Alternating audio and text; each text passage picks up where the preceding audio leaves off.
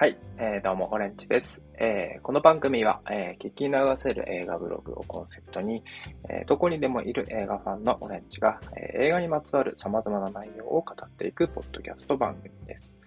はい、えー、というわけでですね、今回は Apple TV Plus がオリジナルで配信しているドラマですね、えー、アフターパーティーについて、え、お話をしていこうかなと、お話、ご紹介をしていこうかなと思います。はい。というわけでですね、まずはあらすじから、えー、ご紹介します。えー、アフターパーティーのあらすじですが、えー、容疑者それぞれの物語が、えー、ジャンルの異なる映画のように語られる、えー、他に類を見ない愉快で楽しい殺人ミステリーということで、えこちらのあらすじはですね、Apple TV Plus の、え公式より引用させていただいております。ちょっとボリュームが少ないあらすじなんですけども、えっ、と、はい。内容についてはもうちょっと細かく細かく、えー、説明、えー、紹介していただければなと思います。はい。で、えー、あらすじにもあった通りですね、えーまあ、基本的にジャンルとしては、まあ、殺人ミステリーってことになるんですけども、えー、1話平均だいたい40分ぐらいで、えー、現在2シーズン、えー、まで公開されてます。えー、エピソード数で言うと2シーズンで、えー、1シーズン8話ぐらいで、えー、トータルで今16話ってところですかね。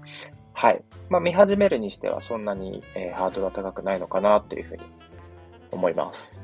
えー、出演はですね、えーまあ、スパイダーマンとか、えー、あとはまあスモーキングハイとか、あで、まあちょっと強烈な印象を残していた、え、ジェームズ・フランコ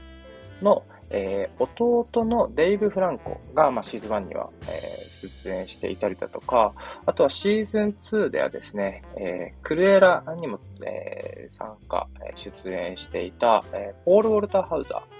ーなどなど、まあ、ちょっと有名俳優、えー、映画でよく見るような、えー、俳優さんも、えー、参加しています。はい。で、えー、アフターパーティーの、えーまあ、魅力としてはですね、えーまあ、登場人物が、まあ、一人一人とても個性的な殺人ミステリーです。はい。で、まあ、基本的にですね、えー、まあ、誰が犯人なのかっていう点が、まあ、売りの物語で、まあ、殺人ミステリーなんですけども、っていうのは、あまあ、物語の登場人物が、まあ、個性的であって、と叱るべきなんですけども、まあ、えっ、ー、と、本作、アフターパーティーでですね、えー、まあ、そんな個性的っていうところですね、えー、まあ、映画やドラマでしか表現できないような方法でですね、まあ、最大限に膨らませていたっていうのが、えー、とても個性的で、えー、面白い点だったのかなっていうふうに思います。はい。っていうのもですね、えーまあ、容疑者の事情聴取1人分がちょうど1エピソード分に分配されていてですね、えーままあ、毎回同じロケーション、ま、同じシチュエーションを様々な人の視点で振り返っていく、まあ、回想が物語の大半を占めているんです。はい。まあ、事情聴取なのでね、えー、まあ、階層が、まあ、メインになってきてるんですけども、えー、まあ、その面白いのが、その階層の表現なんですけども、えー、まあ、全く異なるジャンルに感じられるように作られてるんですね。はい。まあ、とあるエピソードでは、あまあ、その人の、えー、まあ、個性を表しているんですけども、えー、とあるエピソードでは、ラブコメ調で語られていたり、えー、またとあるエピソードではミュージカルのように語られていたりとかですね。はい。また別のエピソードでは、まあ、ホラーだったり、もっとすごいところで言うと、まあ、アニメだったりとか、はい。また様々なジャンルに感じられるように、えー、改造が作り込まれているんです。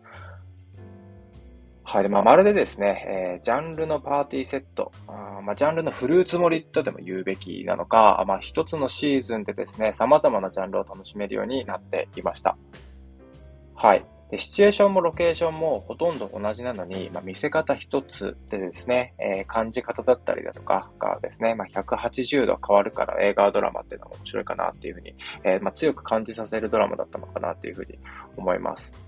はい。で、ともするとですね、まあ、各ジャンルはどのような作劇をして、えー、まあ、どのような構造を取ったらいいのかっていうのを、まあ、教え、教えてくれるですね、まあ、ジャンル映画、ジャンルドラマの教科書のような、えー、ドラマなのかもしれないかなっていうふうにも思いました。はい。まあ、基本的にはですね、まあ、様々なジャンルを統合してはいるんですけども、まあ、基本的にはコメデ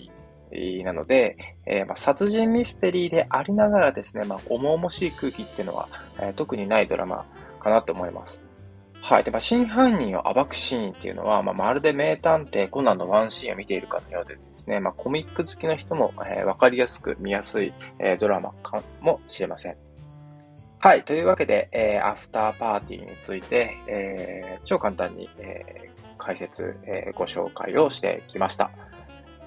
はい。えー、というわけで、え、今回のエピソードについてだったりだとか、え、番組へのご意見やご感想などありましたら、ぜひぜひお願いいたします。